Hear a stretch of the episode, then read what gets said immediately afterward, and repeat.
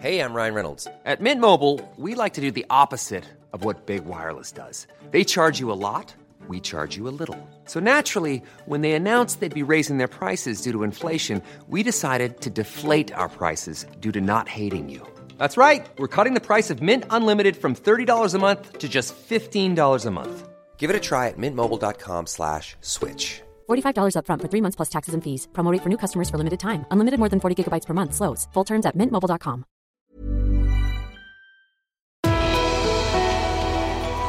Bonjour à tous et bienvenue dans Callisto, le podcast qui vous fait voyager à travers les récits mythiques et les légendes.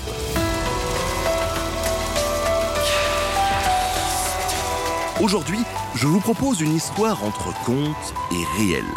La terrible histoire de la bête du Gévaudan.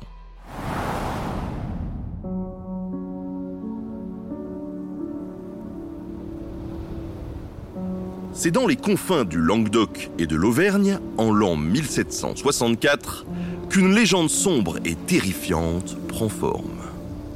Elle plonge la région dans la terreur, puisqu'il est dit qu'une terrible bête rôde. Tout commence au printemps, lorsqu'un villageois rapporte avoir vu une créature avec des yeux de braise une fourrure sombre, des pattes aussi grosses que celles d'un ours et des griffes aussi longues qu'un doigt.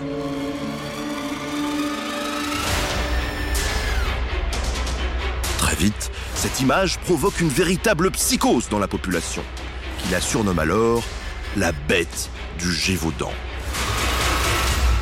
Les semaines passent et aucun incident n'est à déplorer jusqu'à ce que l'on retrouve le corps déchiqueté de Jeanne, une adolescente de 14 ans. Les récits se multiplient. Ça et là, on entend que des femmes sont égorgées et que des enfants sont dévorés. Le monstre atroce s'attaque à eux puisque ce sont des cibles faciles qui gardent les troupeaux sur les plateaux perdus du Gévaudan. Désemparés et impuissants, certains habitants voient dans ces attaques une punition divine une colère envoyée pour les châtier de cette contrée isolée de leur manque de piété. Les paysans, armés seulement de halbardes rudimentaires, ne peuvent lutter face à cette menace. Mais malgré tout, la résistance s'organise. À l'automne, des battus sillonnent la forêt pour installer des pièges et traquer le monstre. Mais ces tentatives sont infructueuses, car la bête est insaisissable et se joue des efforts des chasseurs. Pendant deux longues années, le Gévaudan vit dans l'ombre et alimente la terreur. Les journaux rapportent quotidiennement ses victimes. Et l'histoire prend une autre dimension. Partout en Europe, on en parle, jusqu'au Canada même. Le roi, Louis XV, décide d'envoyer des louvetiers ainsi que son porte-arquebuse pour aider les paysans. Et bien que tout soit fait pour attraper la bête du Gévaudan, elle continue pourtant son macabre ouvrage. Des théories, plus folles les unes que les autres, circulent, évoquant des hybrides étranges, des monstres venus d'ailleurs, ou même des complots politiques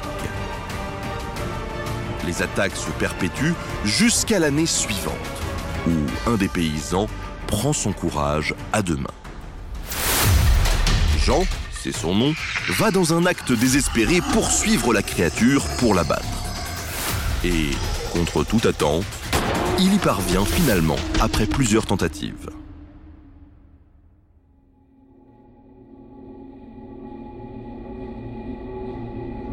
Le monde découvre alors le corps d'un énorme loup muni de 42 belles dents acérées. Son règne sanglant prend fin après des années et plus de 70 victimes. Et malgré le témoignage de Jean à propos du loup, les théories et les spéculations demeurent. La vérité sur la nature de la bête est enveloppée par les brumes de l'histoire, laissant derrière elle un sombre chapitre gravé dans les mémoires de ceux qui ont eu le malheur de croiser le chemin de la bête du Gévaudan.